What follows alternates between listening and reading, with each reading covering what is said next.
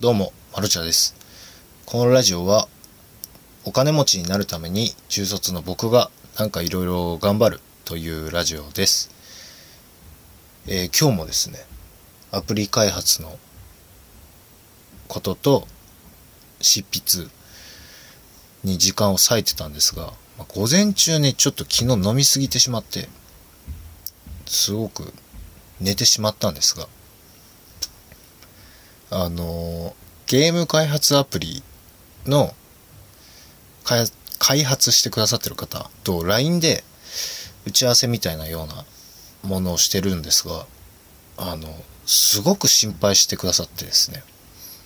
あの、本当にパズルでござるでいきますみたいな。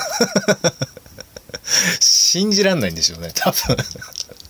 こいつふざけてんじゃないかなって多分思われてるんですが、大真面目に、はいっつって。で、説明欄も英語ですが、英語表記ですけど大丈夫ですかって。はい、承知しております。本当にパズルでござるですかみたいな。ゲーム性はそのフローズンパズルですけど、って言われて。はい、存じております。つって。で、なんかその、アプリ開発の方が言うには、SEO と呼ばれるものが関係してきたりとかするので、英語表記のあのアプリ名にした方がいいんじゃないかと言われたんですが、もう僕はパズルでござるをご利用ししてですね 決定したんですが、あの、なんだろう。簡単に説明すると、その人たちが副業としてゲームアプリを作るなら、あの、斬新なゲームを作って、まあ、なんだろう、ヒットさせるっていうのも一つの手なんですが、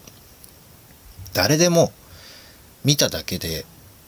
そのゲームのルールがわかるぐらい簡単なゲームで英語表記にして日本人だけじゃなくて世界中のユーザーにやってもらう方が副業としては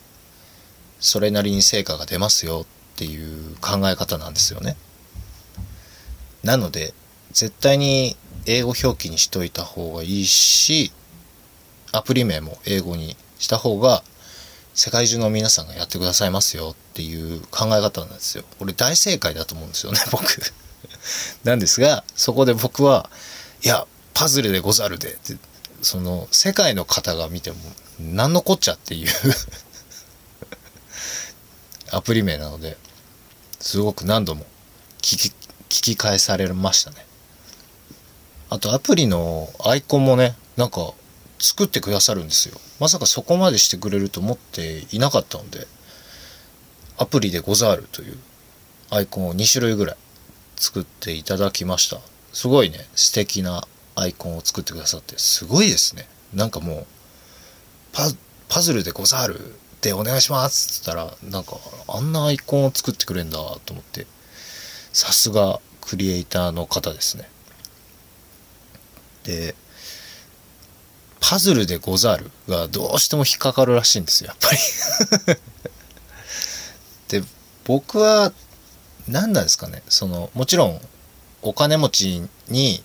なるためにいろいろ頑張るラジオって、ラジオやってるぐらいなので、もちろんお金は欲しいですし、収入がね、増えたらいいなっって思ってるんですけど、なんかね、その、何でしょう、英語表記で、とりあえずゲームアプリ出しましたって、面白くないじゃないですか。なんか、パズルでござるでこけた方が、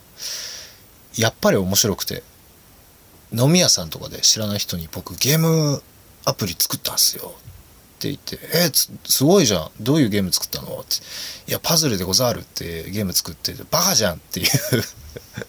会話がしたいだけなんですよね。で、それどうなったの？って、いやいや、全然流行りませんでした。だろうねみたいな。っていう話のネタを作ってるような感覚で、全然失敗してもネタになるんですよね。どうせ失敗するなら、がっつり失敗した方がやっぱり面白いし、なんか困ったら面白い方に決めた方がやっぱりこっちも楽しいですしあいつマジでパズルでござるっていう名前で付けやがったっていう。そういうなんかバカさ加減もいいかなと思って作っております。次ね何作ろうかなと思ってたんですがなんかこうマーケティングとかあるじゃないですか。そのマーケティングでニーズを調べて商品を作るまあそれ大正解だと思うんですよなんか最近なんだろうなお金を稼ぐために何かを商品を作るというよりは僕が何作るって言ったら面白いんだろうなびっくりしてくれるんだろうなっていう方に転んでてですね思考回路が。でなんか試しにうちの妻に「ちょっと俺スナック作るわ」って言ったんですよ。そしたら「は?」って言われて。あそうか。僕がスナック作るっていうぐらい大きなことを言ったら結構面白いのかなと思って。ちょっとねスナックのことをちょろっと調べてました今日。本当はねなんかこうスナックに通い詰めてというか潰れそうなスナックに通い詰めていや店閉めるんだけどさ代わりにやるって言われてやるのが一番手っ取り早いとは思うんですよ。だからそういうやり方だったりとか居抜きと言われる前のお店の作りをそのまま買ってやってもいいですしまあいろんなやり方があってですね。あとは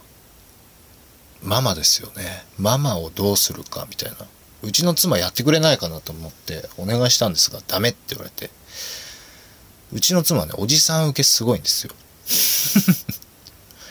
なんかあのセクハラとかパワハラとかああいうあれをがっつり受けてた世代なのでよくニュース番組でね「いやそんなこと言ったら仕事なんかできないでしょ」って文句言うぐらい結構メンタルが強いので。